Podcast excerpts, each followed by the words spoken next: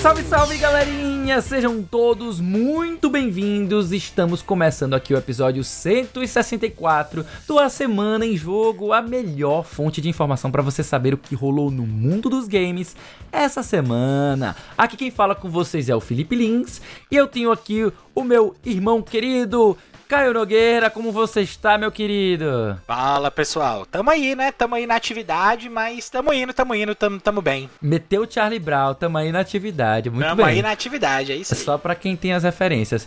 E olha só, gente, eu prometi no episódio passado que um dia nós chamaríamos ele esta celebridade, este homem que tem uma bagagem considerável aí no mundo dos jogos, redator que já trabalhou com a Adrenaline, com a Voxel e mais tantos outros sites. Eu tenho a honra de receber aqui o nosso queridíssimo Felipe Gugelmin. Tudo bom, meu querido? Olá, garotos. Tudo bem, gente? É, meu nome é Felipe Gugelmin, meu escritório é na praia. Eu tô sempre na área, mas eu não sou da Toalha, não, né? Eu vou... Peguei, peguei carona aqui no nosso amigo Caio. Olá, Charlie Brown! É, não, parei. Oi, gente. É, meu nome é Felipe. Eu sou jornalista é, ridículo e sem noção. Prazer estar aqui é, como, como eu estava comentando antes, acho que é a minha segunda vez. Acho que a primeira gravando, já mandei um recadinho há muito tempo atrás. Acho que, uhum. né, na época que a gente não tinha pandemia nem nada, outros tempos, mas muito bom estar aqui agora. 2019, talvez? Foi, cara? a gente começou a semana em jogo é, e aí a gente teve uma série de gravações que eram presenciais, e aí depois, quando começou a pandemia, a gente veio para esse formato que nós temos hoje aqui em dia, e enfim, mas é, é, é, sempre um, é sempre, como eu tava dizendo até antes da gravação começar, é sempre um prazer quando a gente tem as pessoas que a gente participava antes aqui e agora participando como hosts em definitivo. Então seja muito bem-vindo, Jalmin. Muitíssimo obrigado. Que gente. volte e já deixa a porta aberta aqui para que você volte mais vezes. Pode ser, ah, mas, exatamente. Mas, mas, mas, você vai se arrepender, cara, porque eu, eu sou tímido, eu sou uma pessoa tímida, as pessoas não acreditam nisso. Eu sou aquele uhum. falso tímido que assim, ah, Puta, não vou falar com tal cara, mas assim, eu, eu, eu, eu fico folgado, tá ligado? Eu passo tipo, puta, não. Então, vocês vão, é só aquilo. Não, não, fica em casa, não sei o que, tá tudo de boa. Eu chego abrindo a geladeira e tal, não. pois muito bem, gente, neste clima extremamente à vontade, caseiro, fica ligado que hoje a gente vai ter. Diz a boca miúda da Gamescom que a Nintendo tava mostrando o Switch 2 nas intoca. O ano nem virou, mas já é certeza certeza que a gente não vai ter E3 em 2024. Peter Molyneux, o design de Fable, afirma que se arrepende um pouquinho de ter prometido tudo e um pouco mais na hora de divulgar seus jogos. E no Japão, o streamer é preso por compartilhar spoiler de jogo no YouTube. Eita, nós! É isso aí, meus queridos. Essas são as principais manchetes do programa de hoje. Mas olha só, antes de a gente cair de cabeça nas nossas notícias, vem cá. Você já faz parte do nosso grupo do Telegram? Olha, escuta só, fica aqui que a dica é boa. A gente escuta tá com... que é quente. Escuta que é quente. A gente tá com a comunidade lá no Telegram, bem movimentada, cheia de gente apaixonada por videogame. E nós estamos com uma novidade agora em 2023, né? Que já estamos aqui na metade, quase metade pro fim de 2023, mas quem ainda não tá ligado, neste ano, em 2023, está rolando uma promoção muito legal no nosso grupo, que é o objetivo bombar ainda mais. E deixa eu explicar para você. Todo mês a gente sorteia um jogo na faixa para quem indica, tá, gente? Não é para quem chega, mas para quem indica e traz gente nova para fazer parte lá do grupo do A Semana em Jogo no Telegram. É isso mesmo que você ouviu. Se você ajudar a gente a crescer, você vai estar concorrendo todo mês a um jogo de PC ou de console. Olha só, de console também inclui o Nintendo Switch. A gente sabe que, ó, ó, ó, é muito desejado. E, então é isso, meus queridos. Se você gostou, entra lá no t me barra ASJ Amigos e vem ajudar o grupo dos Amigos da Semana em Jogo a ficar ainda maior. E é isso, gente. Repetindo mais uma vez, o endereço é t.me barra ASJ Amigos. O link vai estar nas anotações desse episódio para facilitar ainda mais para você. E tendo feito o jabá desse episódio, aqui chegando ao fim do jabá, momento jabá, jabá. Meus queridos co-hosts hoje, O que, que vocês têm jogado nessa semana? Essa semana agora que foi o lançamento do Starfield. Imagino que vocês já estejam mexendo com ele. Deixa eu começar com o nosso, o nosso convidado especial de hoje.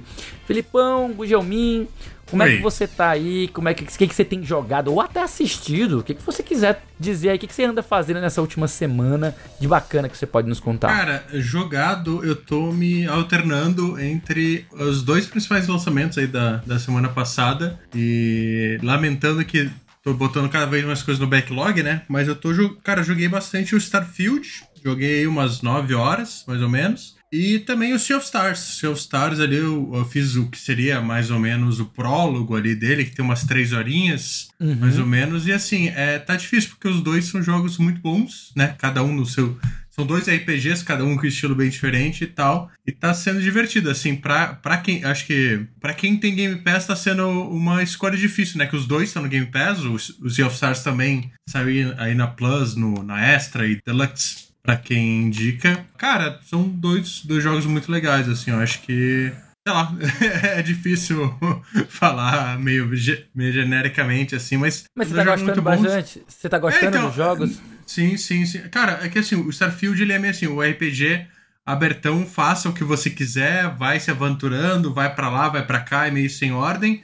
E daí o Sea of Stars, ele, tipo, o, o, o caminho. O totalmente é, oposto. É o oposto, porque daí ele tem uma aventura mais linear, mais soterizado e tudo mais. Então, cara, são, a, gente, a gente, de jogo bom, a gente não tá tendo problema em 2023, né? Porque mesmo que quem não tá jogando esses mais recentes aí, tá, tá de boa. E o que eu estou assistindo, cara, eu estou assistindo a segunda temporada da série do Barcelona no, na Amazon Prime. Porque Olha. aqui, aqui é, é culé, sabe?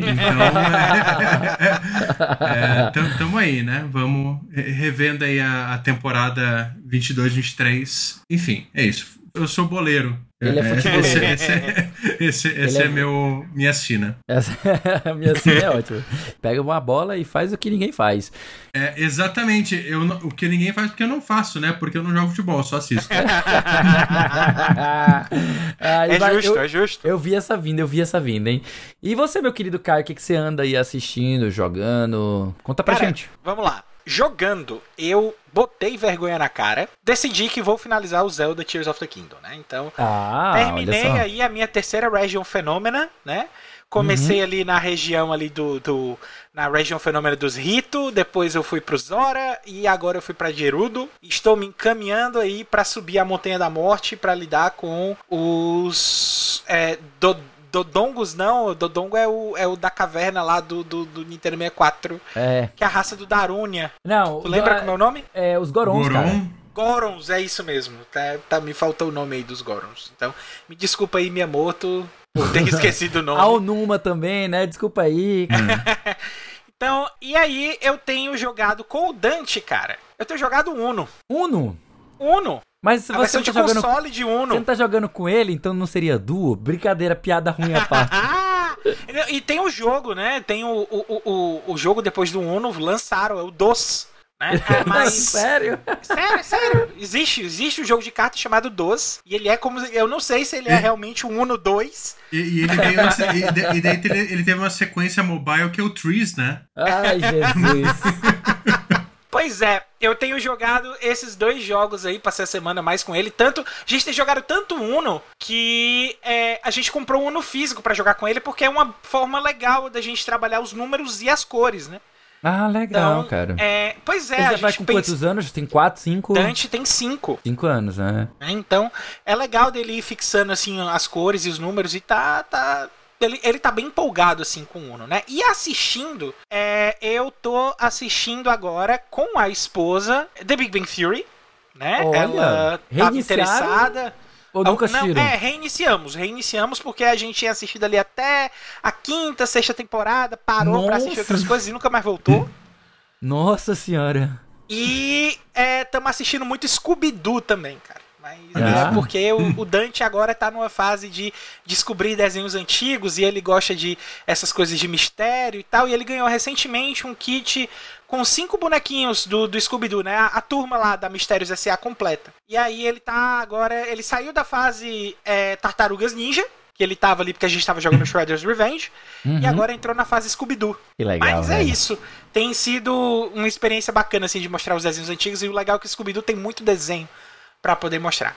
Mas e você, meu caro Felipe? Como é que tem aí a sua semana? O que é que você tem assistido? O que é que você tem jogado? Como é que tá aí com você? Olha só, essa semana eu aproveitei para assistir o live action de One Piece, né? É, saiu. Uia, foi, ouvi foi, falar muito bem. Eu acho que ele saiu justamente no, no episódio passado, né? antes da gente gravar. Não sei, não lembro agora. Mas eu tinha começado. Eu tinha decidido que eu ia assistir sozinho, né? Aí a minha mulher me deu aquele velho gank, né? Aquele velho emboscada.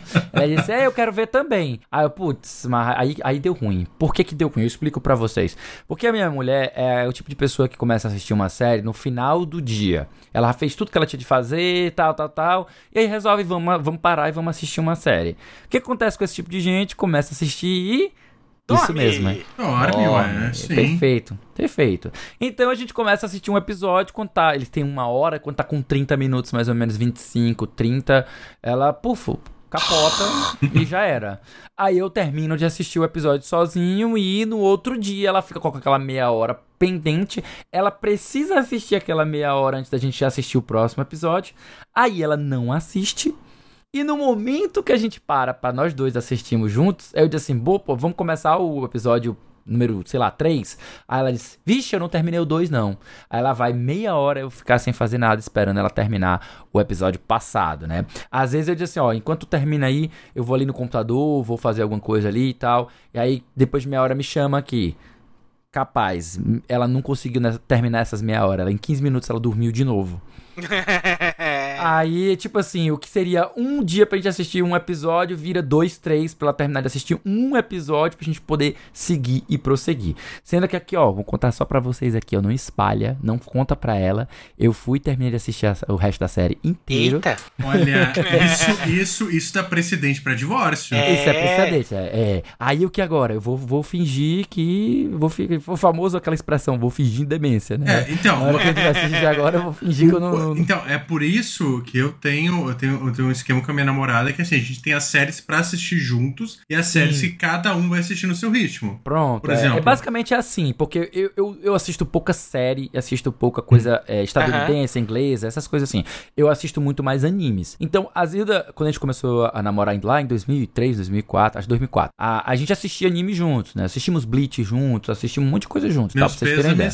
É, então. é, é, desculpa, mas essa história é outro dia, mas Bleach fei, foi a série que fez eu desistir de ver qualquer anime com mais de 24 episódios. Tinha feito Nossa. isso comigo. Eu também, eu também tinha passado por isso. É, e, e, hoje, até hoje, dificilmente assisto um, um, anime que já passou dos 24 episódios. Mas eu costumo hoje assistir muita coisa que tá saindo na temporada. Então eu assisto os primeiros 12. Aí quando sai a segunda parte, eu assisto os outros 12, 13. Uhum. Então eu acabo assistindo episódio, eu acabo assistindo os animes longos porque eles são sendo dados por temporadas. Então eu acabo uhum. conseguindo assistir, sabe? Uhum. Tipo, Jujutsu Kaisen é um exemplo. Sim, aí você vai sim. ter aí o Fumetsu no Anatae também, que é um. É um o To, Your to, to Eternity, eu acho que é o nome dele é, internacional. Mas enfim, eu terminei de assistir. Ela já tinha assistido um pedaço do. Já tinha lido um pedaço do mangá, né? Pra vocês terem uma ideia. Ela leu basicamente até Alabasta, mas isso lá em 2005. Então ela não lembra mais de nada, quase nada, né? Uhum. E a gente pegou, eu peguei para assistir de One Piece porque ela desistiu de acompanhar One Piece e eu acompanho até hoje no mangá, né? Então eu comecei a assistir sozinha, ela disse que não, que se é live action eu quero ver.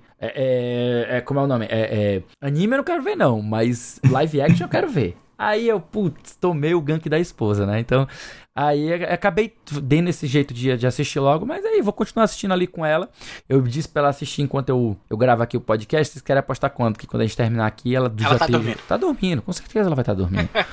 é, enfim. E eu também comecei a jogar um jogo lindíssimo chamado To The Moon. Olha só. Uia! Hum, um jogo de 2011, né? Essa semana eu terminei. Comprou a caixa de lenço? É, já. já o olho já marejou só com a trilha sonora, só pra vocês terem ideia. Essa semana eu terminei o The Dig League né, de 1995 e eu terminei também outro joguinho que eu até escrevi agora, tô lembrado, acho que foi o Tiny King que eu escrevi, mas Penitente. o, o Penitente, foi Penitente não, hum. Pentiment. Pentiment, é isso mesmo. é o que eu chamo é. de Penitente, eu não sei porquê. É, eu terminei o Pentiment. Pronto, eu terminei o Pentiment essa semana, gente. Quem quiser ver o que eu achei, porque a gente não vai ter tempo aqui de falar tudo que eu pensei sobre o jogo, né? Mas assim, quem quiser ler a minha a minha a minha análise, eu escrevi lá no Backlogged, né? É só procurar no backlogged.com uh, o Felipe Lee, né, que como eu falei para você vocês, minhas redes sociais são todas a mesma coisa. Aí você procura lá o review de Paintman que eu escrevi e vai estar tá lá minha análise do que, que eu achei do jogo. Tem muita coisa bacana que eu achei. Eu achei ele a história dele maravilhosa, mas eu não gostei dele tanto como jogo, sabe? Como um jogo de adventure. Não, gost, não gostei tanto dele, sabe? Eu tenho meus motivos, eu explico lá, mas espero que vocês experimentem, que vocês vejam se é a cara de vocês, porque ele é uma obra de arte. Para mim, ele é uma obra de arte, um dos ele é melhores é jogos, legal. um dos melhores jogos do ano passado, tal, de longe em matéria temática, muita coisa bacana.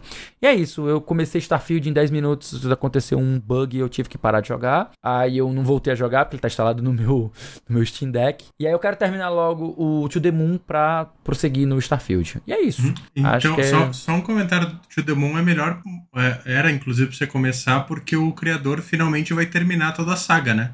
Que tem ah, o To sim. The Moon e tem vários outros jogos, ele anunciou sim há pouco eu tempo atrás joguei, aí que vai terminar. Eu acho que eu joguei o Birds, a Bird Story, mas ele não faz parte da, da saga, né? Hum. Começa com o The Moon, vai Finding Paradise e vai vir o último jogo agora, se eu me engano, não, não tô muito bem por dentro. Mas assim, eu não tô por dentro, mas vocês que estão ouvindo a gente vão ficar por dentro demais, porque a gente vai agora pro nosso primeiro bloco de notícias do A Semana em Jogo.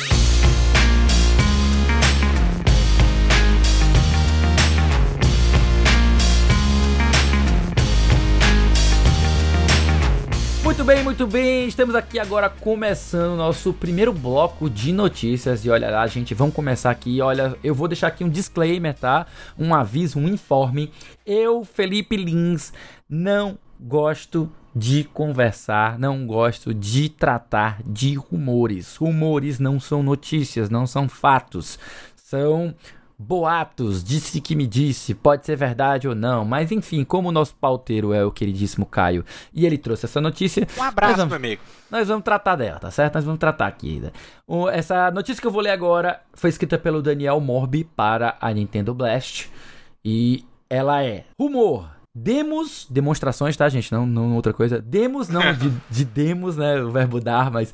Demonstrações do sucessor do Switch foram exibidas a portas fechadas na Gamescom 2023.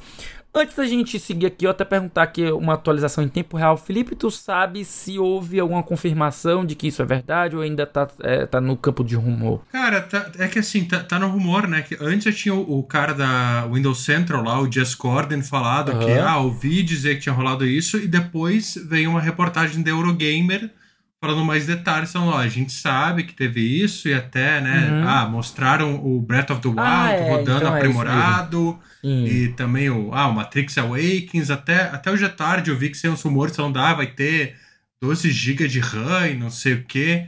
Então, eu, eu acabei não me aprofundando mais... porque, como, como, como o Felipe falou, cara, eu acho assim, rumor no, mercado de games ele é meio que importante porque a gente sabe que é muito controlado e, é, e, muitas vezes é como surge alguma notícia, mas não é confirmado. Mas acho que se, chega um ponto em que parece que as pessoas, tipo, ah, se é rumor, eu posso falar tudo. E começa a chutar um monte de coisa que daí. É. É, é. Ou, ou tratar é rumor como é, verdade, é, depois. ou então não informar que é rumor. Tem gente que tem jornalista que não tem essa preocupação. Hum. E daí o público às vezes acha que rumor é verdade e depois fica cobrando ou revoltado porque um rumor não se tornou realidade. Mas enfim, vamos lá, gente. Deixa eu fazer a leitura aqui para vocês, para vocês entenderem do que se trata. Em agosto de 2023, a Nintendo marcou presença na Gamescom, apresentando populares jogos de Nintendo Switch como Mario Kart 8 Deluxe e The Legend of Zelda Tears of the Kingdom, bem como prévias de futuros lançamentos. No entanto, relatos afirmam que desenvolvedores puderam conferir demonstrações privadas da próxima plataforma da Big N no evento. O site Eurogamer publicou uma matéria nesta quinta-feira, dia 7, tá? Hoje a gente tá gravando dia 8, só pra gente ter essa noção de tempo, em que afirma que a companhia realizou sessões a portas fechadas com parceiros para mostrar mais detalhes sobre os aspectos técnicos do novo produto. Segundo fontes do portal, os convidados viram uma versão aprimorada de The Legend of Zelda Breath of the Wild, que saiu originalmente para Wii U e depois posteriormente portada para o Switch, desenvolvida para atingir as capacidades gráficas mais robustas do novo console. O site VGC, né, Video Game Chronicles, para quem não conhece, corroborou essa informação, afirmando também que a Nintendo apresentou a demonstração técnica The Matrix Awakens rodando no novo hardware. Muito bem, muito bem, muito bom. Vamos lá entrar, entrar em, em, em, especulação, em comentários de rumo. Vou abrir aqui para o nosso pauteiro oficial, o senhor Caio Nogueira. Me fala aí o que, que você pensa dessa notícia, o que, que você acha desse futuro console aí que a gente já tá desde, sei lá, 2019, a gente já, já vê rumores da galera falando das possíveis especulações, specs, na verdade, né? As possíveis specs, especificações, né? As possíveis especificações do sucessor do Switch, que já foi chamado de Switch 2, Switch Pro e tantos outros nomes. O que, que você acha, Caio? Cara, para mim eu acho um tanto surpreendente ver que os rumores estão guiando aí para um console portátil que roda o The Matrix Awakens, né? Porque uhum. para quem para quem não lembra bem o que é o The Matrix Awakens, ele foi uma demo feita pela Unreal para demonstrar todo o poderio da Unreal Engine 5 nos consoles de nova geração. Eu não sei se ele ainda está disponível para baixar nos consoles de nova geração. É, mas é, quando você vê a demo e você percebe que nada naquele jogo ou naquela demo é, é pessoa e é tudo engine e processamento gráfico de videogame, você fica um pouco, a, a, a, digamos assim, é, surpreso com a qualidade da coisa. Surpreso, eu tô usando essa palavra para não dizer é, outras mais sérias, como assombrado ou coisas assim. Mas é, quando você percebe que aquilo ali é uma, é uma demo técnica de, de um jogo funcionando aquilo ali, você realmente fica pelo menos surpreso com a condição e a qualidade gráfica que aquela tech demo tem. E saber que o sucessor do Nintendo Switch tá rodando ele meio que corrobora os rumores passados que a gente tinha, que o pessoal tinha visto ele rodando o Final Fantasy VII Remake, né? E meio que ainda dá uma condição do Final Fantasy VII Remake tá sendo portado ainda antes do, do, do Xbox, né? O que é na minha opinião, tanto triste, mas eu quero que saia para todas as plataformas. Se sair para todas as plataformas, né? Uhum. Mas de qualquer forma, eu fico surpreso porque a gente tem visto a Nintendo que já fazem pelo menos umas quatro gerações aí, acho que desde o Nintendo Wii, que ela vem buscando diferencial não no poderio gráfico, mas na forma de se jogar, né? E o Nintendo Switch ele meio que inova na forma de jogar porque ele é um console híbrido, hum. questão dele ser portátil e tela ao mesmo tempo. E agora a gente tem um possível Nintendo Switch 2 que não tá trazendo essa inovação e que tá trazendo poderio gráfico pro videogame, o que vai meio no que o mercado tá fazendo, porque se você prestar atenção, é mais ou menos na linha ali do Steam Deck, do ROG Ally e de outros computadores consoles portáteis de mão que a gente que estão ficando comuns ainda hoje em dia, uhum. né? E meio que me põe em dúvida se é realmente isso que a Nintendo quer, porque a, a, a gente sempre pensa na, na, forma de jogar como grande diferencial da Nintendo e o Nintendo Switch 2 que não tenha uma forma nova de jogar, eu não sei se isso é muito Nintendo da parte deles ou se é realmente uma mudança da, que veio aí com a entrada do Shuntaro Furukawa, que veio com, com todas as mudanças que a Nintendo tá passando. É, é meio complicado da gente tentar prever alguma coisa. Mas se vier com essas specs aí e, e, rodando os próximos jogos, eu acho que vai ser um negócio legal de se ver sim, meu cara. Olha, eu acho que tu tocaste num ponto muito bacana, cara, que é a questão do, dos rumores falarem muito mais de specs e esquecerem que quando a gente fala de Nintendo, a gente tá falando de proposta, né? Tipo, Isso, exato. A, a Nintendo ela é muito forte nessa questão de proposta, não só de você ter é, qualidade gráfica ou poderio gráfico, que é algo que todo mundo faz, mas sim ela trazer algo novo que pensa fora da caixa, né? Algo que, como você muito bem pontuou, desde o, 3, desde o DS, na verdade, né? Depois do GameCube, a Nintendo entrou nessa era e justamente era muito com o Iwata, né? Que ele, ele já trouxe, já inventou o DS e, e, também o Wii foi dentro da gestão dele. E a gente fica realmente curioso para saber nessa nova gestão, quais serão os próximos passos, né? O que, que você acha, Gujamin? Quais são, seriam as tuas, os teus exercícios aqui de é. teus chutes de, de futurologia para essa questão de futuro? Futuro! futuro. é, o que, que você esperaria que seria legal? É, é, é, que assim, eu acho que uma coisa não, não descarta a outra, porque uma coisa que assim, por mais que a gente, né, obviamente, eu acho que Nintendo a gente não associa. A gente não dá pra gente esperar, a Nintendo vai lançar um hardware que nem o PlayStation 5, o Series X. Eu acho que isso né? Quem apostar nisso não conhece a história da Nintendo aí na última mais de década. Mas eu acho que muita gente, gente esquece os avanços que, que o próprio hardware mobile tem, né, cara? Se a gente for ver, uhum. o Switch, ele é ele já era para sua época, né, um hardware mobile um pouquinho antiquado. Uhum. Mas, cara, a gente pensa assim, celular moderno já tem suporte Unreal Engine 5, já tem suporte DLSS, FSR, né? Tanto que uma coisa do, que o rumor fala muito é, tava rodando uma, uh, Matrix Awakens, mas estava rodando com DLSS 3, o que já é muito avançado, porque você pensa para DLSS 3 pelo menos a série 40 da RTX, né? Então não é. Daí, daí eu fico pensando, cara, não é coisa da Nintendo, beleza, tem os hardwares mobile muito poderosos aí, com 8, 12 GB de RAM, mas cara, você vai ter em celular que vai custar 600 dólares. E já Isso. tem um rumor que falando, cara, a Nintendo não quer fazer console caro, ela quer manter que nem o Switch é. Ah, é 300 dólares, vai ser a vida inteira, vai ser durante 5 anos sem desconto nem nada. Mas não sei, cara, é, é, é, eu acho que tem muito caminho aí para eles explorarem um hardware melhor, obviamente, né? Mas eu sou muito daqueles, cara, eu prefiro esperar para ver porque parece que tá, tipo, bom demais. Eu não acho que ela vai seguir o caminho do Steam Deck uh, ou do ROG Ally aí que tá saindo, agora vai ser o da Lenovo também, o Lydian, não sei o que. Eu acho que não vai ser esse nível, cara, porque principalmente pensando em, em custo-benefício, eu acho que a Nintendo ainda vai apostar muito, porque é uma estratégia que deu muito certo no Switch, né? Então, não sei, eu acho que vai vir coisa boa aí, eu acho que colocar coisa de upscale é super importante se eles quiserem realmente ter jogos mais modernos né? Mesmo uma plataforma mobile. Bom, a gente tá vendo aí que até no PC o upscale tá virando padrão para você rodar jogo recente, né? O que é uma uhum. vergonha, jogo que exige uma 4090 para rodar bem.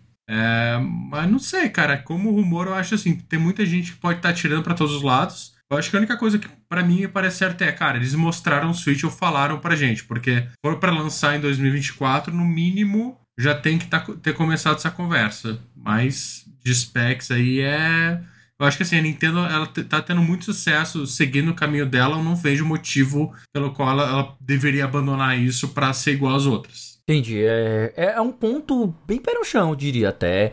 É, enquanto a gente tem muita gente aí, especialmente podcasts do, do pessoal mais nintendista, que já tá.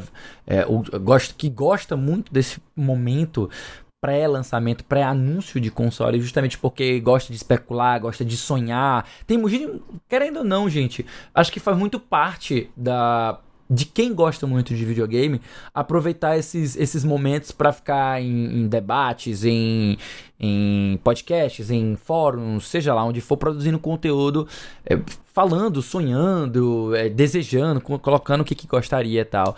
É, eu, eu, realmente, a única preocupação que eu, eu sinto em relação a esse novo console é porque eu, eu, eu sempre aguardo para saber qual vai ser a proposta diferenciada que a Nintendo vai apresentar, né? E tanto, tanto porque eu acompanhei, né? Basicamente eu só consumi Nintendo depois do GameCube. Eu não comprei, eu não tive um GameCube, eu não tive um Nintendo 64. Mas quando foi anunciado o Wii e quando foi anunciado que na época era Revolution, a Nintendo Revolution, e quando foi anunciado o DS, né, que eu também comprei ele, eu já senti que a Nintendo tava perseguindo uma forma diferente de jogar formas diferentes de você interagir com jogos e isso nos levaria a, a, jogos mais únicos, mais criativos, né? Eu senti isso no DS, eu senti isso no 3DS, eu senti isso no Wii U, eu senti isso no, no, no próprio Wii e no Switch eu já senti que os jogos já se tornaram muito mais uh, padronizados, digamos assim, eles já são muito mais próximos do que são os, os jogos de console e jogos de PC, né? Então o que a gente tem basicamente é só a proposta de ter um, uma, uma máquina híbrida, né? É, a gente fala de console híbrido, que na verdade ele é um portátil, né?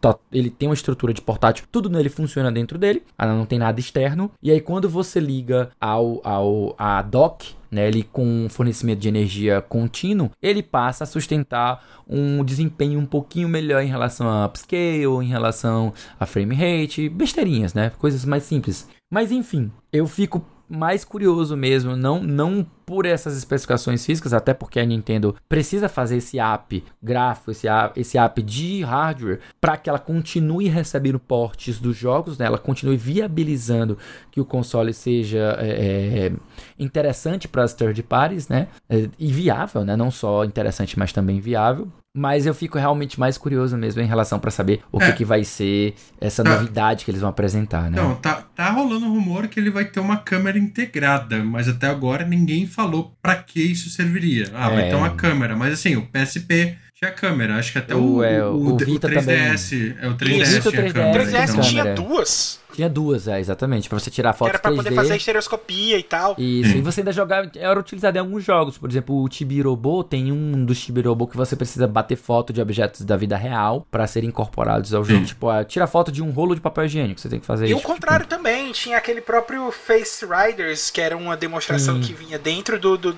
do 3DS, que ele utilizava realidade aumentada através da câmera do 3DS para você poder jogar. É, pois é, mas enfim, o que mais me deixa curioso é em relação a essas novidades, né? Como é que a Nintendo vai Sim. se reinventar, né? Mas olha só, quem também tá na mesma situação é a E3, que está tendo muita dificuldade de se reinventar e já anunciou agora, nesta semana passada, que não esperem pela E3 2024, porque ela está oficialmente cancelada. Vou, a notícia é: E3 2024 oficialmente não acontecerá. A edição de 2025 será reinventada. Notícia do Ivan Nikolai Barkov Castilho. Não sei se é Barkov ou se é Barkov, mas fica aí também. Quem sabe um dia a gente também não convira o grande é, Ivan. Qualquer aqui. dia o Ivan cola aí, a gente tira a dúvida também. É, exatamente exatamente. Direto para a PSX Brasil. Vamos lá, gente. A empresa de eventos Readpop, para quem não lembra, era a que estava responsável por realizar a, edição física da E3, né? Tá? Ela se separou da organizadora da E3, que é a ESA, né? É Entertainment. Uh, esqueci não sei. Um... Enter, é, Entertainment Electronic.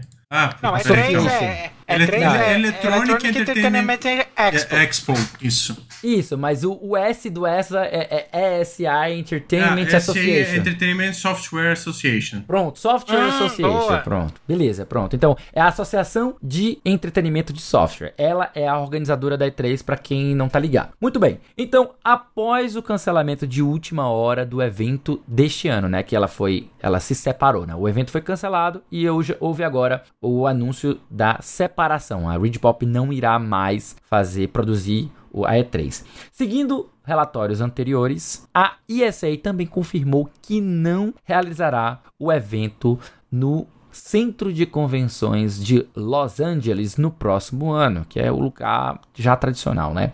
Embora afirme que não cancelou totalmente os planos para um evento em 2024. De acordo com o site GamesIndustry.biz, via Videogame Chronicles, né, VGC, a entidade comercial está trabalhando em uma, entre aspas, reinvenção completa da E3 para 2025. A Reed é Pop assin... 2025 tá Não, escrito. eu falei E4, E4 é a reinvenção da E3. Ah, aí tu me matou, aí tu me matou.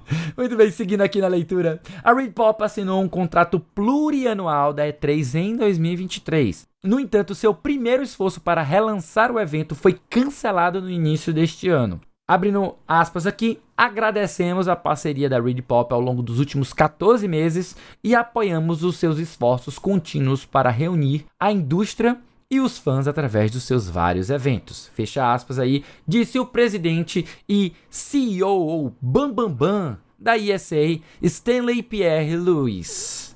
Notícia pesada, notícia triste e feliz, não sei. Como é que está o seu coração aí, meu queridíssimo Gugelmin? O que, você pensa desse cancelamento? O que, a gente nunca, nunca tivemos a oportunidade de ouvir os seus pensamentos, as suas, as suas ideias sobre a E3. Você Cara, acha que tal, a, já a, deu? A, a, a E3 foi, foi, acho que foi uma das maiores vítimas da pandemia, né? Sim. Eu acho que a, que a E3 aí, desde, cara, sei lá, 2015, 2016, a gente sempre ouviu uns papos de, ah, tem que ser diferente, não tá funcionando tão bem, não sei o quê, mas, cara, todo ano rolava, né? Uhum. Até que teve o ano que todo mundo ficou em casa e de repente as empresas. Ah, já tinha visto a Nintendo, né? Já tinha começado a história dos Directs, já tinha rolado umas experiências de coisa online e de repente, cara, todo mundo, bicho, cancelou. Olha, não vai ter evento físico. E foi um ano que todas as empresas foram meio que forçadas a, tipo, ah, se você não tinha uma iniciativa online, vai ter que ser. Vai ter que fazer. E eu acho que muitas delas perceberam que justamente isso, cara, pô, deu certo, sabe? Tipo, a gente conseguiu organizar uma coisa que não precisava da interferência da ESA,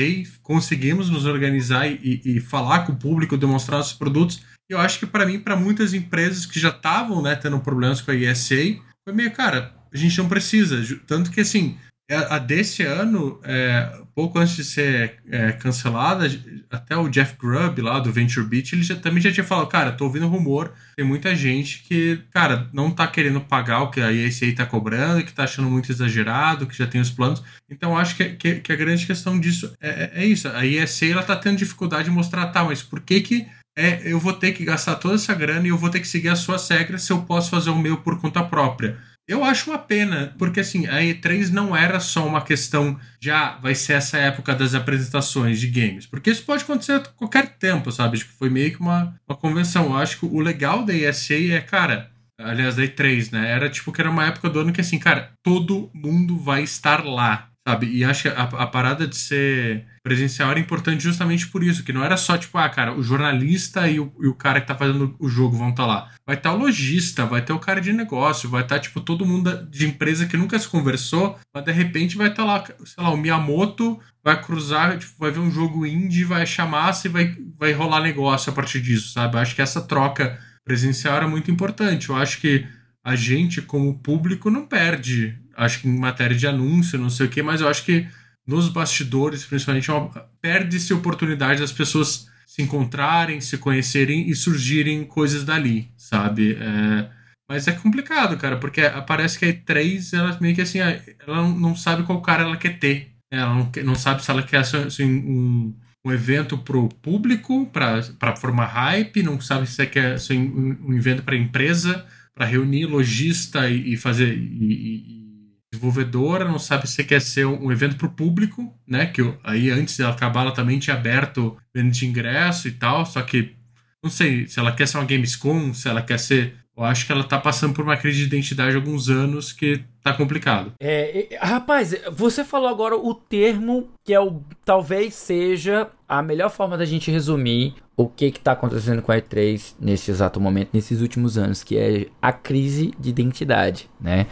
Pra gente, às vezes acontece com 18 anos, pra gente, às vezes, acontece com 30 anos. Pra E3, você já tava com quantas edições aqui pra fazer a brincadeira? Uh, desde 1995. Nossa, era tipo assim, ela já era adolescente, né? Já, se pá, já, já, já, adulta, adulta cara. já? adulta, é. No, no, 90, 95 a pessoa já tem mais de 20 anos, cara. Se ela é, parou em 2019, 20, 20, é, 20, é, eu 95 eu tenho Eu sou de 85, ela tem 10 anos a menos do que eu, ela tem 28 anos, né? Então, olha aí. Ah, é, é, a é, então, crise... então, já quase balzaquiana, cara. É, já quase é. balzaquiana, verdade.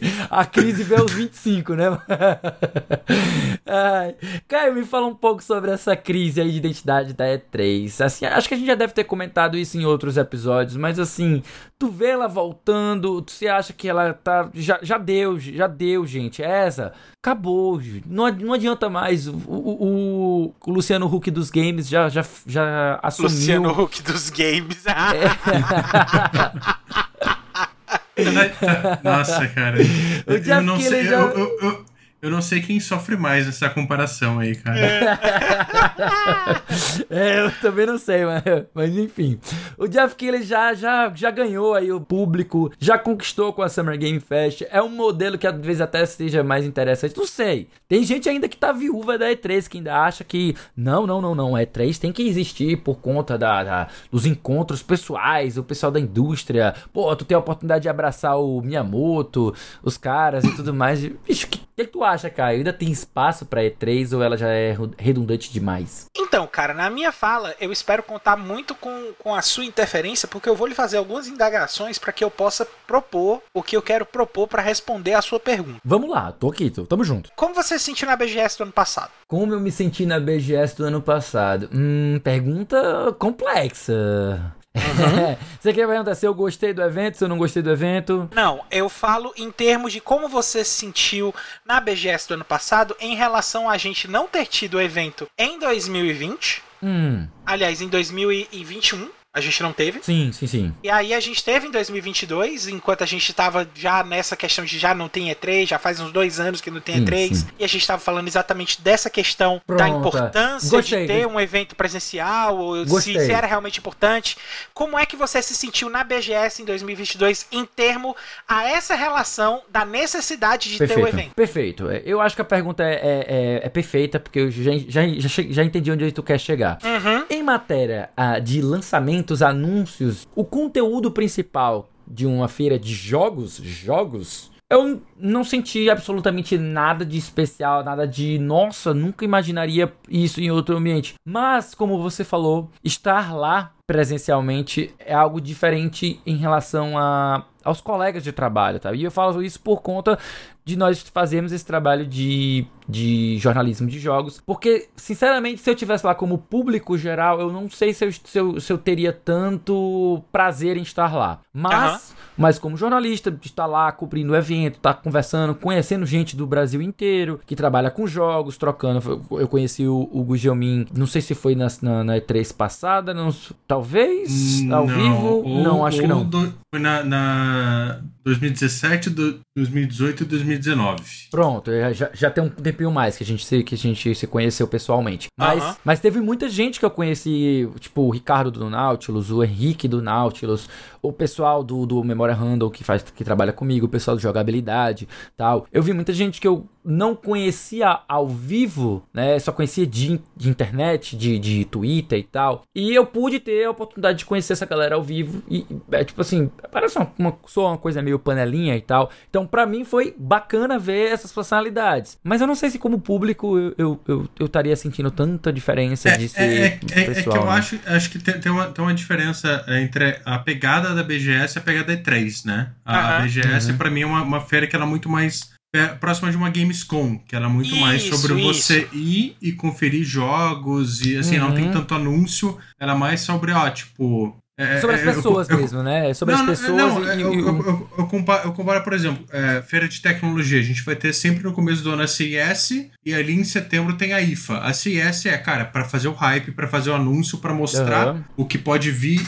nesse ano e nos seguintes. E a IFA ali já mais pra frente do, do ano, que é ó, o que tá consolidado, que, vai, que já saiu ou vai sair dali a pouquinho e o público tem uma chance de ir lá e conferir, né, é, com as mãos. Eu acho que, cara, A Pra E3 mim, é assim, mais fe- isso, é. fe- fe- feira presencial acho que é legal justamente por isso, assim, principalmente do ponto de vista de quem tá cobrindo. Cara, você vai lá, você vai conhecer um monte de gente que você não conheceu, você vai ter contato com o desenvolvedor, você vai conhecer até as próprias pessoas, né, que, da, da nossa área, por exemplo. Eu tô aqui no sul, você tá, você tá no nordeste, Aqui se não é me faz engano. Ceará, Isso. exatamente. Estamos aqui no É, Ceará. então, né? é, são eventos, cara, que a gente só vai se conhecer, se cruzar pessoalmente se- quando rolar um Exato. troço desse tempo, né? Isso, é. Eu acho que até, até para as empresas, sendo bem sincero, eu acho que é uma oportunidade melhor, porque, cara, você reunindo todo mundo no mesmo espaço, especialmente para empresa média e pequena que não vai ter a grana para fazer um evento próprio, chamar jornalista, influencer para ir ah, em Los Angeles, não sei o que, para mostrar o jogo, cara, para mim eu acho que é, que é é excelente. Eu acho que ainda é uma oportunidade que a ESA pode explorar muito bem. O que eu, eu acho que o problema da ESA para mim é ela tá querendo agradar muito aos grandes e ela tá Isso. de ser- e acho que a comparação com a BGS vale que assim, ela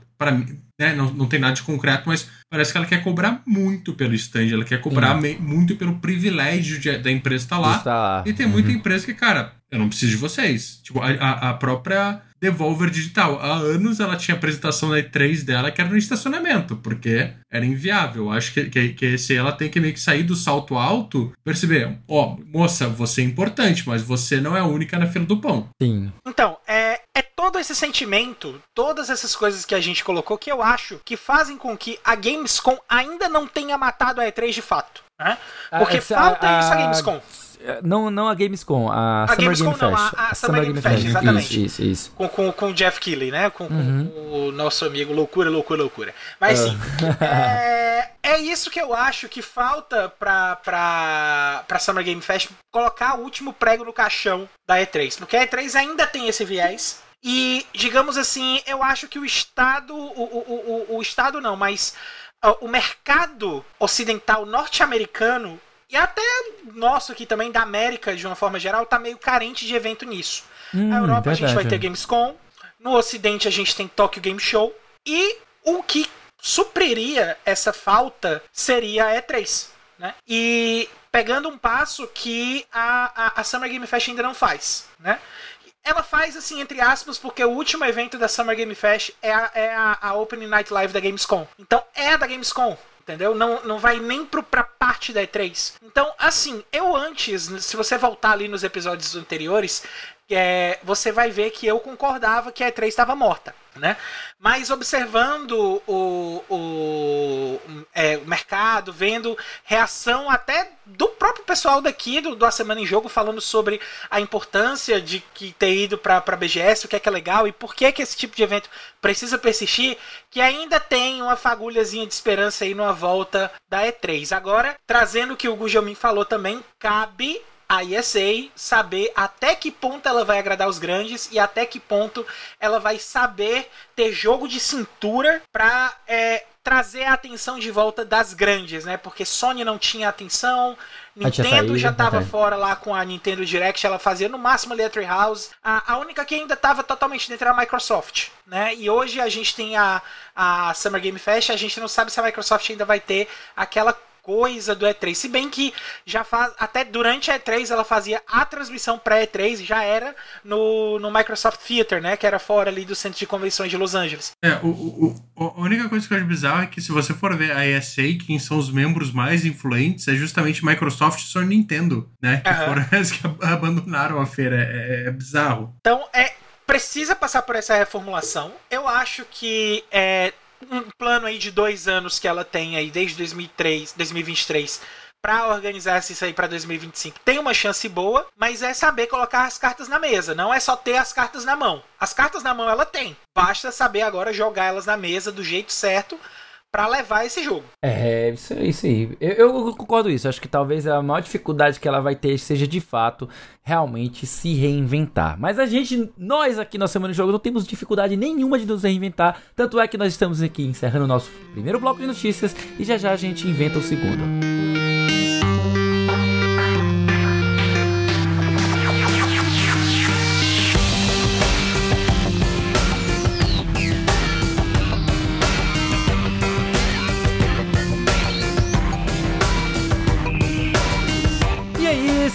Estamos de volta para começar aqui o segundo bloco de notícias do A Semana em Jogo. Você que aproveitou e pegou um golinho d'água, ou sei lá, um, um, um cafezinho. Eu te invejo.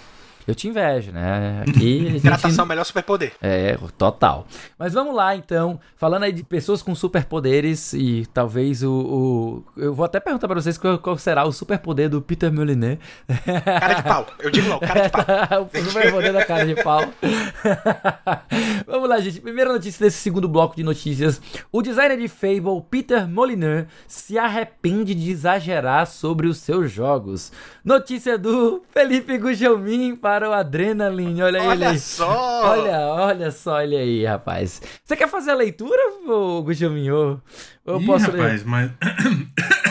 ah, vamos, vamos lá. Uh, embora tenha trabalhado em jogos importantes e influentes como Theme Park, Dungeon Keeper e Fable, Peter Molyneux atualmente é mais conhecido por fazer promessas grandiosas que dificilmente se cumprem. Em uma entrevista ao podcast My Perfect Console with Simon Parker, ó, o inglês tá, tá em dia. Ó, oh, tá em dia, tá em dia uh, cara.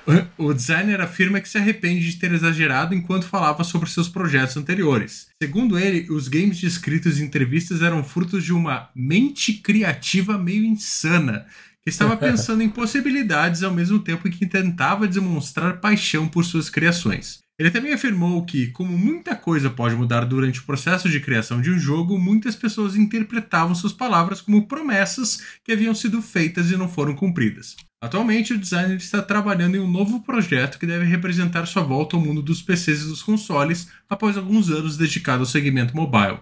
Embora não fale muito sobre o que ele está preparando, ele já afirmou que quer fazer algo nunca visto antes em um game e que já tem 20, 25 membros do estúdio 22 Cans trabalhando no novo game. nada. É, parece, parece que ele não aprendeu nada.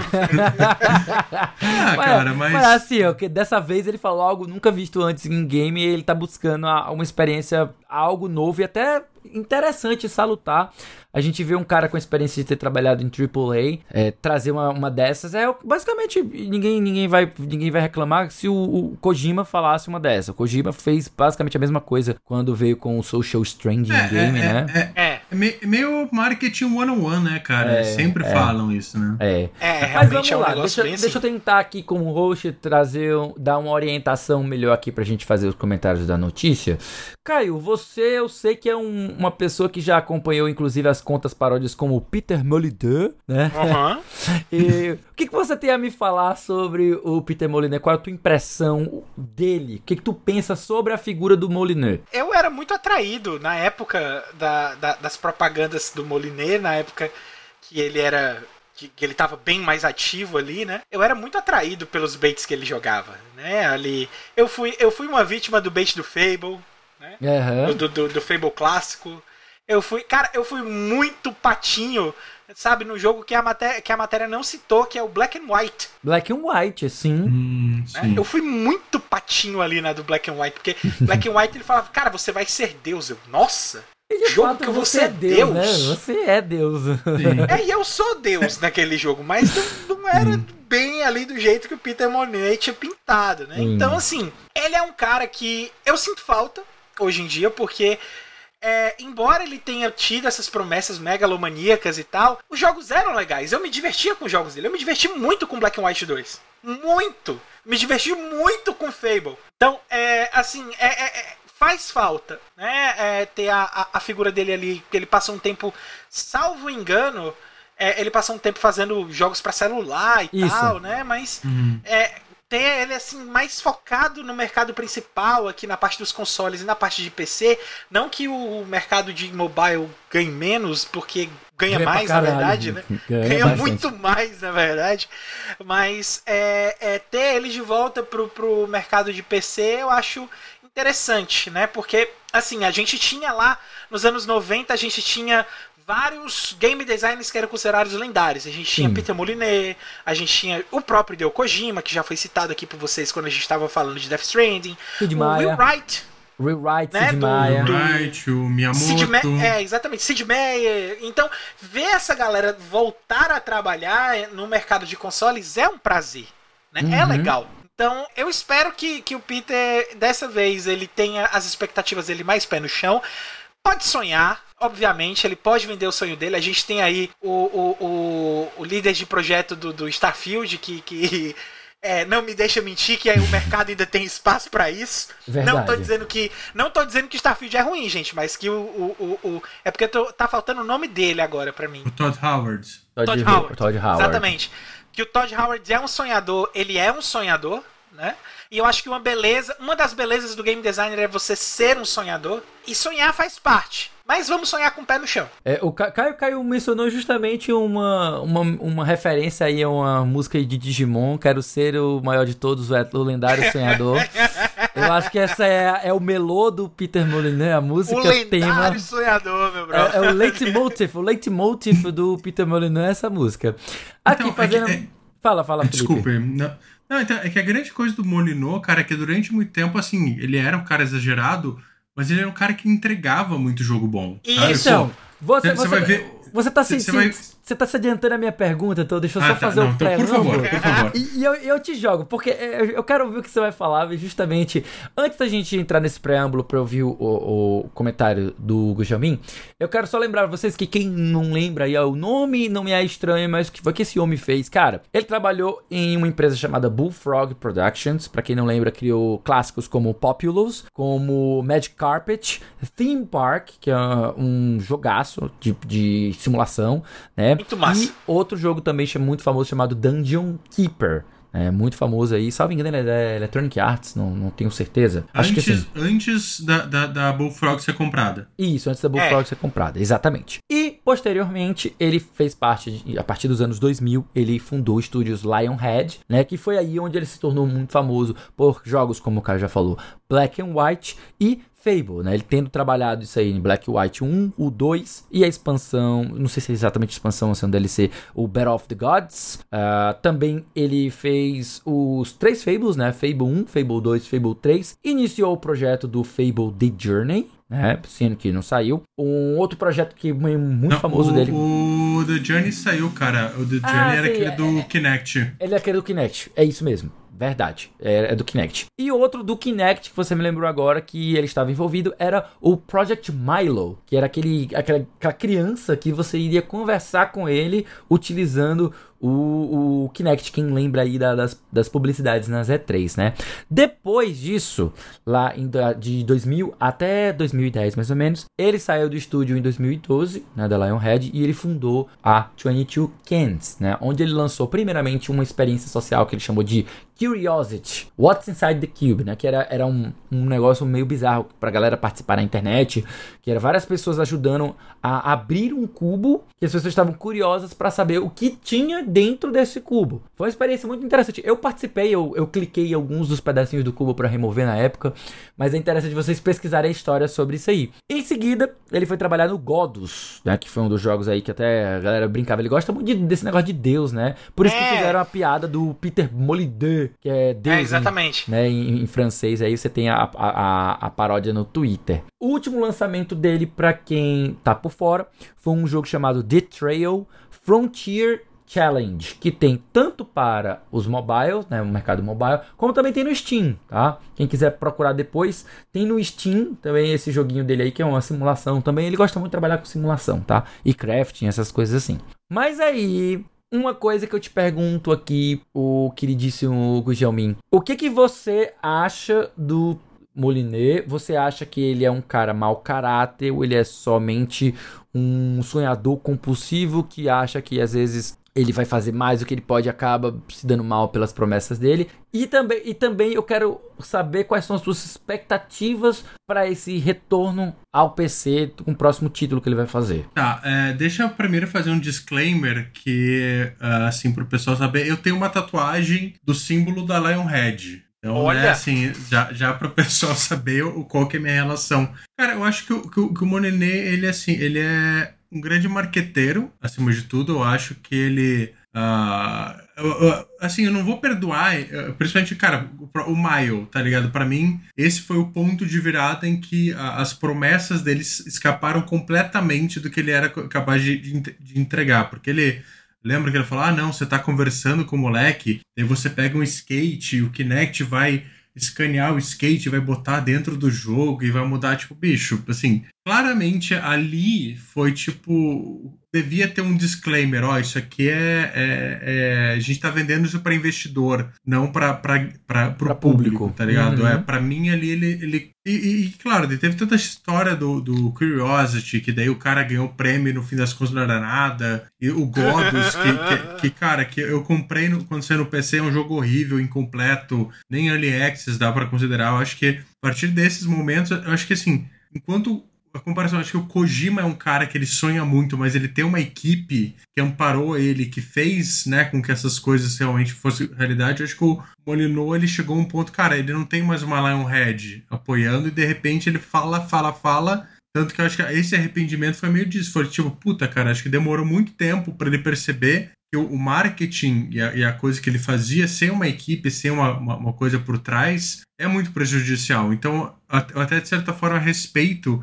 ele, ah, por mais, né, tem essa coisa, ah, o meu novo projeto vai ser diferente de tudo. Eu acho que ele saber se conter e não se empolgar, pra mim, é uma coisa positiva, mas ao mesmo tempo eu acho que é eu, eu, eu, eu fico meio pé atrás em me empolgar com um projeto novo dele, justamente porque é isso. Tipo, a gente vê essas figuras, né? Muito, puta, o cara, o Molyneux, o Will Wright, o, o próprio Miyamoto.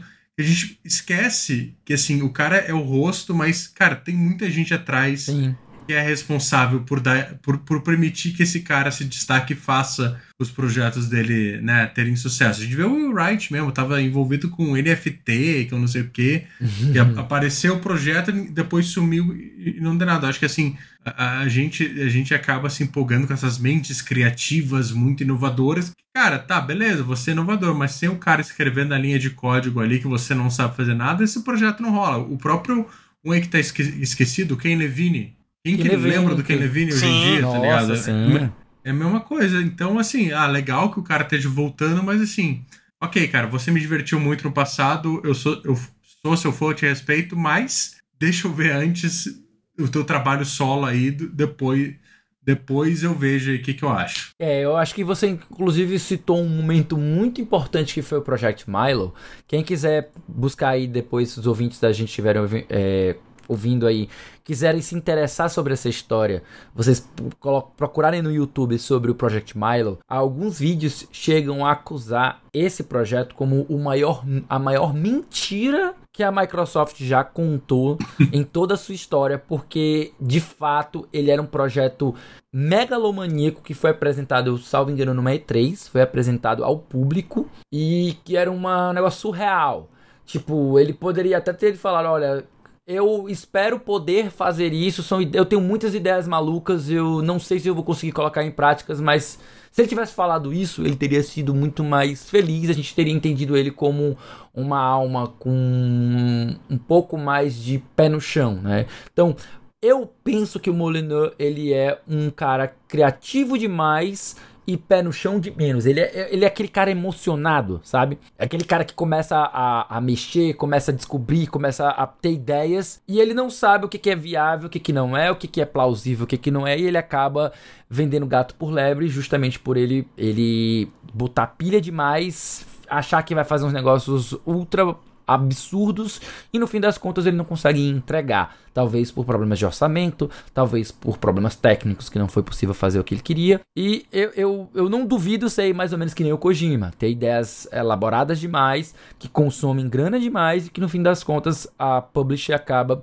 cortando o orçamento e ele fica sem ter onde pisar. Ele perde o chão dele porque ele queria um negócio muito, muito, muito megalomaníaco. Enfim, é, eu, eu sei que algumas das coisas dele são quase crime em alguns países, né, em relação a, a, a, promessas não cumpridas. Você poderia, inclusive, acusar ele, algumas dessas promessas de serem publicidade enganosa, né, que aqui no Brasil é crime. Mas no fim das contas, a gente, a gente sabe que muito desse papo é, é, muito de vendedor, assim, de muita de desenvolvedor falando sobre o que deseja fazer e não necessariamente o que vai entregar, né? O que entra numa zona cinza e nem sempre é de fato problematizada juridicamente, tá?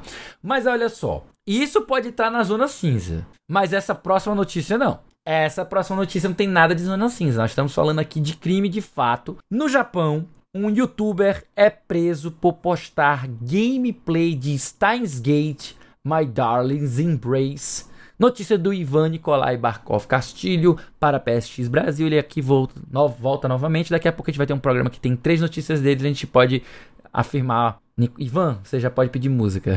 pode pedir música, eu, pode pedir eu, música. Eu só queria dizer que de todas essas notícias, é, se quisessem pegar a coisa que eu escrevi, também eu, eu, escrevi todas menos uma aí, né? Mas tudo bem. Olha né? aí, olha aí, olha aí, olha aí, Vamos ficar de olho nisso aí, olha só. Vamos ficar Vamos de olho, sim. Deixa eu fazer a leitura aqui para vocês entenderem o caso, tá? Shinobu Yoshida, morador de Nagoya de 52 anos, se tornou a primeira pessoa presa no Japão por enviar ilegalmente vídeos de gameplay para o YouTube. As acusações decorrem de um trio de vídeos de gameplay de Steins Gate, My Darling's Embrace. Para quem não conhece, rapidinho aqui, fazendo um parênteses aqui meu e Felipe Lins, Steins Gate é uma visual novel de muito, muita popularidade, né? Inclusive, o, eu, eu joguei o primeiro jogo e acho ele absurdamente sensacional. Nível de literatura muito, muito interessante, né? A visual novel, para quem não conhece, é muito mais texto e pouco jogo. Então, eles são o que a gente entende mais próximo de, de literatura, né? Mas, enfim, seguindo aqui na notícia, os vídeos que eram monetizados e arrecadavam receita de anúncios continham o final do jogo, ou seja, spoilers do jogo completo. E se eu acabei de explicar para vocês que o jogo é muito mais narrativa do que jogável, é muito problemático ele fazer isso porque justamente impacta nas vendas do produto. No Japão, conteúdo rápido, aqui entre aspas, é um termo usado para descrever versões condensadas de um episódio de série ou filme. Netabare se traduz mais como spoiler, né? O, o termo netabare traduz como spoiler, o que seria mais próximo, né? Mas em discussões criminais, geralmente é usado em referência a vídeos que mostram extensivamente o final de um trabalho publicado, em oposições a clipes curtos que revelam a reviravolta da trama.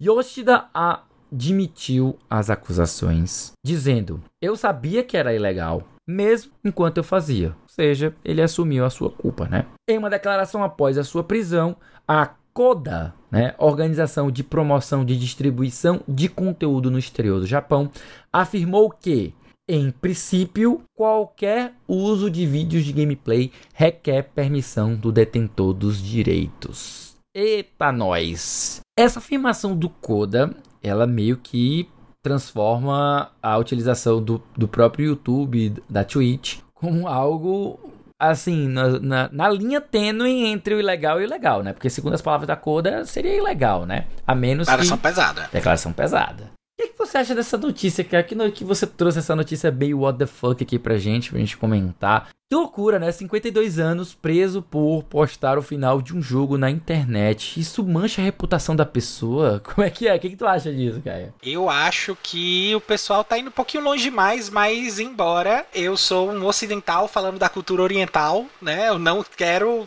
soar preconceituoso nem nada. Porém, a gente comparando culturas, comparando o que é tradicional do pessoal ocidental em comparação oriental, as visões que a gente tem a respeito dessas questões de conteúdo são um tanto diferentes, né? E Uh, assim, pelo fato de você ter explicado um pouco mais sobre o que é uma visual novel e sobre a, a importância dela, né? Da, dela que eu falo do gênero, não do Steins Gate na verdade. Mas, é, e da gravidade que é postar um final, assim, de uma visual novel no, no YouTube do nada, até mesmo porque várias visual novel você pode ter várias possibilidades de finais, né? Que até onde eu saiba, no, das visual novels que eu joguei, existem até visual novel que você precisa passar por vários finais diferentes até chegar ao final verdadeiro. E a, é, a, a, essa notícia, ela não deixou tão claro se o jogador só postou um final, se ele postou todos os finais, se ele postou o final verdadeiro. Eu acho que para ele ter sido preso, ele deve ter postado tudo, né? Ou o final verdadeiro, porque é, a, a série, a série do Steins Gate em específico, ela tem essa, esse lance do final verdadeiro. Então, muito provavelmente ele postou o final verdadeiro que inclui muitas vezes você ver os outros finais para só depois você ter acesso a ele, sabe? E aí é realmente então, é problemático. Então, em uma certa forma, eu Concordo que ele precisa de uma punição. Não sei se a prisão é a punição mais adequada. Que a gente está restringindo a liberdade de uma pessoa porque ela postou um spoiler. Hum. Talvez seja um pouco demais na visão ocidental. Né? Não, não quero de novo me interferir na visão oriental da coisa. É uma notícia bastante peculiar, porque é uma situação bastante peculiar. Sim. Né? O, a minha preocupação é que isso não abra precedente, porque se abrir precedente, acabou o YouTube no mundo. É verdade. Pelo menos da parte de videogame. Sim, eu, eu, eu concordo que, tipo, se começar o, o Japão a, a, a criminalizar a utilização de jogos no, no YouTube, morreu o YouTube no Japão, né? Pelo menos, é, pelo menos pro público japonês, pelo menos para o, o, o, os jogos que são detetores japoneses. É, exato. Então eu passo aqui agora pro meu queridíssimo Gujelmin. Gujelmin, quem solta spoiler tem que ser preso mesmo. É crime ofensivo, é, é ofensa grave. O que, que você pensa sobre essa notícia? Cara, é, é, que o que eu acho bizarro, assim, é que o cara ter sido preso justamente por isso, pela publicação do final do jogo, quando assim, a gente tem informação que não era só isso que o cara publicava. Ele, ele fazia realmente essa coisa de pegar episódio de anime, dar uma condensada e botar uma narração em cima. Uh, o cara também, aparentemente, também postou animações é, protegidas por direitos autorais. Alguma coisa assim, tipo, não, mas o foco foi, foi justamente no postar um final de um jogo de 2011. Eu acho isso meio não, bizarro, assim, mas. Calma só, o, o Steins Gate é de 2011, mas o My Darling's Embrace é um jogo novo. Essa que é a grande lance. É, o, o, o, o Steins Gate é um jogo bem antigo mesmo, mas o My Darling Olha, Embrace é novo. Ah, não, é, é de 2019 na Steam Isso, aqui, exatamente, exatamente. Ah, tá. É, então, mas, mas mesmo, mesmo, mesmo, assim, cara, eu acho, até como o, o Caio falou, é uma cultura diferente, obviamente a gente sabe que, por exemplo, a Atlus, a Atlus durante muito, muito tempo, ela tem, até hoje, né, ela tem uma cultura que é muito cara. Mesmo quando você vai fazer um review do jogo da, da Atlus, um Persona, olha, mostra até tal ponto de, de, da aventura, senão a gente vai dar strike indiscriminadamente. Uhum. Sabe? Eu acho que eles são muito, muito restritos. Ok, você pode postar online, tanto que durante muito tempo você não via gameplay de jogo do Persona, porque é isso. Passou de determinado ponto, os caras tiram. Uh, e, e, me faz perguntar justamente, cara, prisão me parece meio exagerado quando realmente podia ter dado, ter dado strike, ter tirado o conteúdo do cara do ar, né? É, eu não sei qual foi o alcance que teve, é, né? Até porque esse tipo de notícia que a gente chega pra gente meio de uma forma já meio pré-interpretada e editada, né? Então, é, mas não sei, cara. Acho que para mim parece um grande exagero. Até porque eu sou meio. Assim, eu não gosto de tomar spoiler, mas para mim não é uma coisa que, que, que vai.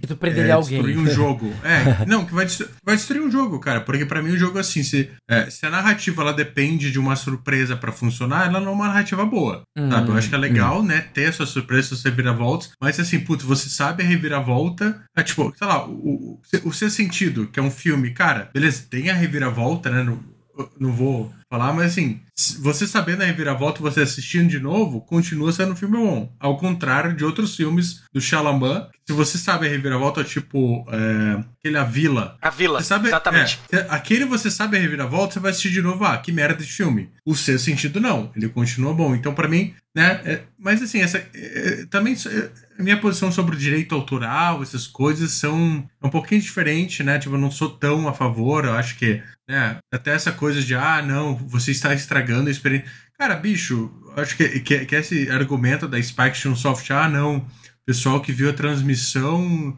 do cara não vai comprar o jogo porque é uma história linear. Bicho, o cara não ia comprar o jogo. Sabe, se o cara já tá ali no YouTube pra ver o final, o cara não quer, quer saber do jogo. Tipo, não é aquela, ah, meu Deus, vou comprar. Então, cara acha meio bizarro, assim. E, e, mas é aquela coisa, agora que o cara foi preso, ele abre um precedente para ter muita ação do tipo, né? E, e, o cara que faz streaming, que faz uh, gameplay no Japão, acho que fica, no mínimo, atento, tipo, putz, será que não vão vir assim pra, pra, em cima de mim? Será que eu não corro risco que o meu material antigo tem, putz, tem o final desse jogo, vou ter que tirar? Eu ficaria Mas, com o pé atrás. Normalmente, né? É, eu totalmente é, ficaria com o pé atrás, é, né, sabia? É, é, é, estranho, assim, no mínimo. Pois é, e, e, é até um pouco esquisito, né? Porque a gente escuta. É, é sempre difícil aqui fazer uma ressalva, gente. É muito difícil a gente fazer esse tipo de comentário e até de julgamento sobre uma notícia que já vem traduzida de um relatório que vem do Japão, porque primeiro de tudo, às vezes muita coisa se perde com a, a tradução, às vezes as notícias são um pouco exageradas, às vezes. É, então é, é, é muito complicado a gente querer falar um negócio desse e tentar generalizar, sabe? Até porque a gente sabe que o Japão tem algumas coisas controversas, né? A gente tem casos como alguns, a, a, a, algumas situações que, de crimes até mais graves, que as pessoas voltaram é, ao seu dia a dia e não foram sequer presas, né? Tipo, salvo engano, tem a história lá do cara do, do, do Samurai X, que ele se envolveu com menor e nem preso não foi. Enquanto a gente tem situações que essas que, que fere uma empresa e o cara é preso. Então, tipo assim, é difícil. Se for tal e qual nos for apresentado, é uma situação que, tipo assim, cara, que inversão de valores, né? Mas a gente não sabe exatamente como é cada uma dessas notícias, porque elas, elas chegam meio truncadas, então a gente não, não confia 100% nessas coisas, não. Eu, eu, eu sei que é o seguinte, para ser bem sincero aqui comigo, tendo um canal de uma pessoa que você precisa ir até lá, sabe? A, a parte de spoiler, eu acho ok, porque se você quer spoiler, você vai lá no canal do cara para assistir, sabe? Agora, se for uma pessoa que, por exemplo, é, pendura uma bandeira ou uma faixa num dia de um lançamento de um filme no, no, cinema, ela chega lá, ela chega mais cedo e ela chega com uma faixa, ou chega com uma placa, com papel, uma, um, uma cartolina, em que ela diz assim: Fulano de Tal vai morrer. E ela estraga o que seria uma grande surpresa para os outros. Para mim, isso é um caso, é, um, é, uma, é um, uma falta grave. Talvez seja punido aí com uma, com uma questão aí de, de, de detenção. Não, não, sei também cadeia, assim, mas detenção. Vai, vai passar uns diazinhos no xadrez, talvez, para refletir sobre suas atitudes. Ou teria que pagar uma multa pesada por conta ah, do que fez. Inclusive, eh, o, o, rapaz condenado também vai ter que pagar uma multa. Sim, sim, multa sim. de um milhão de ienes, que é, não é pouco. Não é pouco. Tá? Não, é, não, é, não é um milhão de reais, não chega a ser tão absurdo quanto um milhão de reais, mas também não é pouco, não. É muita coisa, né? Mas enfim, eu, eu sei que, que eu acho spoiler, depende, se fosse assim, enfiado nos outros, contra a vontade dos outros, eu acho realmente que é, é, é uma falta grave, sabe? Mas assim, sabe o que, que não me falta, meus queridos? O que, que, que me falta, na verdade? É, me falta saber o que, que, que, vai que tá vindo aí. O que, a gente tem de novidades aí no mundo dos jogos. Esse spoiler é o spoiler que eu quero dar. E o que, que, que eu faço para saber, hein, querido Caio? Se eu quiser. Ah, meu amigo, aí, se você quer saber o que é que vai chegar aí de lançamento na semana que vem, você se liga agora nessa listinha supimpa maravilhosa que a gente da Semana de Jogo prepara para vocês com todo carinho toda semana. Então, bora pra lista. Música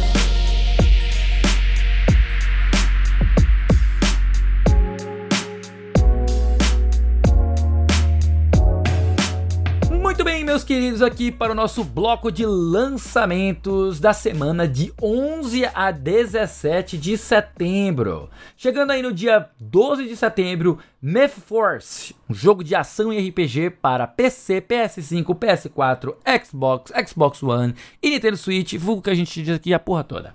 Muito bem. Já no dia 12 ainda, já não é. Ainda no dia 12 nós temos chegando aí Super Bomberman R 2.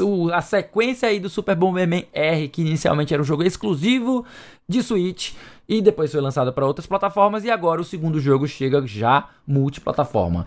Ele é um jogo de ação, party, battle royale, saindo para PC, PS5, PS4, Xbox Series X, Xbox One e Nintendo Switch, normalmente para porra toda. É no dia 13 de setembro, nós temos aí chegando exclusivo da Nintendo, porque enfim, Pokémon, né? Pokémon Scarlet Violet, Pokémon Scarlet Violet, Hidden Treasures of Area Zero Parte 1 The Teal Mask. Que negócio gigantesco é isso? Tinha que ser japonês, né, velho? É, o Davi deve estar tá se tremendo tá aí se agora. tremendo. O Davi tá lá tendo uma convulsão.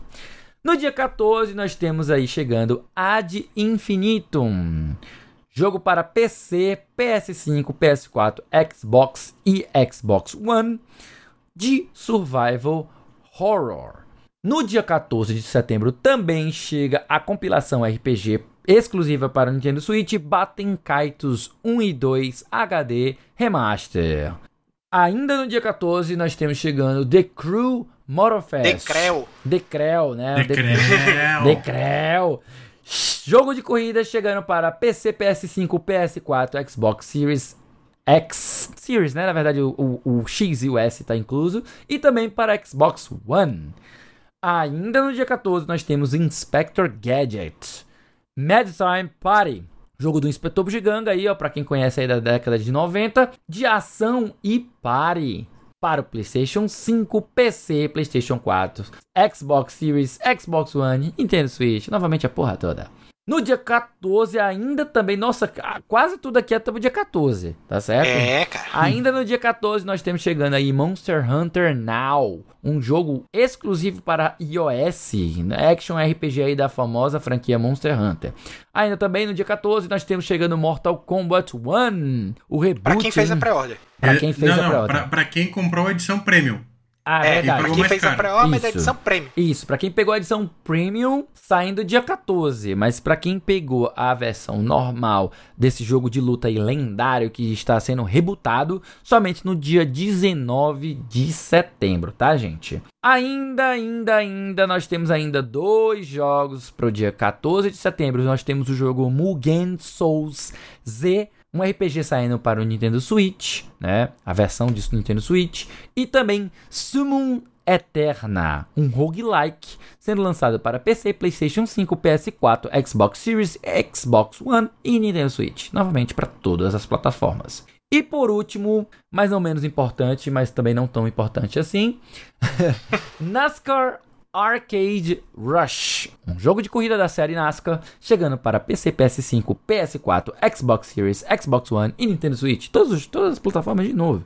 É, estamos ricos de plataformas nessa semana. É, tem muito jogo saindo essa semana para todas as plataformas. Mas também estamos ricos, sabe de quê, gente? De mais conteúdo aqui da galera do A Semana em Jogo, que além dos jogos, também tem conteúdo extra para você ficar ligado. Você pode acompanhar o André Mesquita em lives, vídeos de notícias, reviews e muito mais lá no canal do Setor 7. Só pesquisar por Setor 7 e se inscrever no canal para receber o conteúdo diariamente. Para conferir análises, artigos e críticas de jogos escritas pelo Gabriel e a equipe do Game Design Hub, é só acessar o link gamedesignhub.com.br. Lá no Spotify, a rede do símbolozinho verde, você encontra um monte de conteúdo produzido pela galera do Cast Potion, podcast com aquele já conhecido papo catedrático sobre videogames. E você pode buscar domingo sim, domingo não, as lives do Memória Random. Só buscar por Memória Random com M de RAM na Twitch e no YouTube também.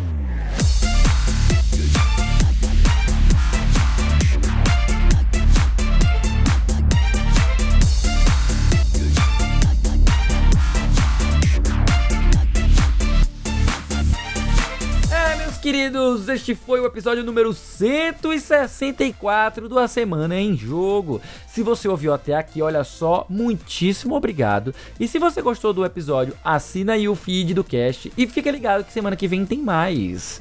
Antes de encerrar o cast, a gente deixa aqui o nosso muitíssimo obrigado ao pessoal do Adrenaline, do PSX Brasil e Nintendo Blast pelas notícias lidas nesta edição do Cash. Deixar aqui também um agradecimento pessoal ao Felipe Gugelmin, que hoje foi nosso convidado especial. Olha aí.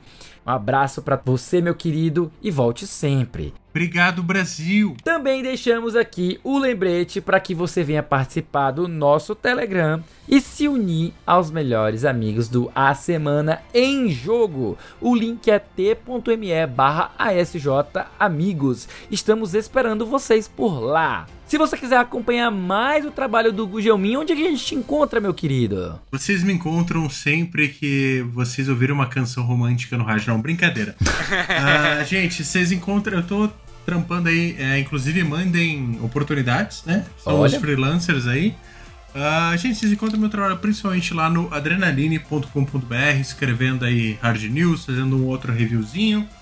Uh, e também confira as edições aí mais recentes da Jogo Velho. Tá saindo aí uma edição super caprichada aí, que o trabalho do Wade e do resto da equipe aí, cara, eu sempre fico até emocionado aí que, pô, por baita privilégio poder participar, assim como participar aqui do podcast de vocês. Confira aí que vai ser uma, uma edição super especial de Mega Man X, que eu tive o privilégio de fazer a matéria de capa. Também já fiz Art of Fighting, Ninja Gaiden, então tá aí todas as edições do jogo velho aí que vocês conseguirem ler eu super recomendo e acho que é isso, gente. Muito bem, então. Na verdade, a gente que agradece a sua participação. O privilégio é todo nosso. Nosso, todo nosso. Nosso, nosso, nosso. E para finalizar, gente, que tal seguir a gente nas redes sociais?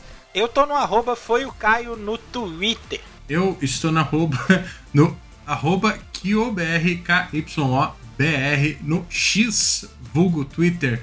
Mas agora que o Twist Deck morreu, eu tô um pouquinho menos ativo, mas estamos lá ainda, resistindo. E você me encontra em praticamente todas as redes sociais como arroba o Felipe Lee. Se você não me encontrar é porque eu não estou lá. No mais é isso, meus queridos, nós vamos ficando por aqui. A gente vai encerrando. Eu já tô completamente sem mana, mas não se preocupa, a gente se vê na próxima semana. Tchau, tchau, pessoal. Valeu!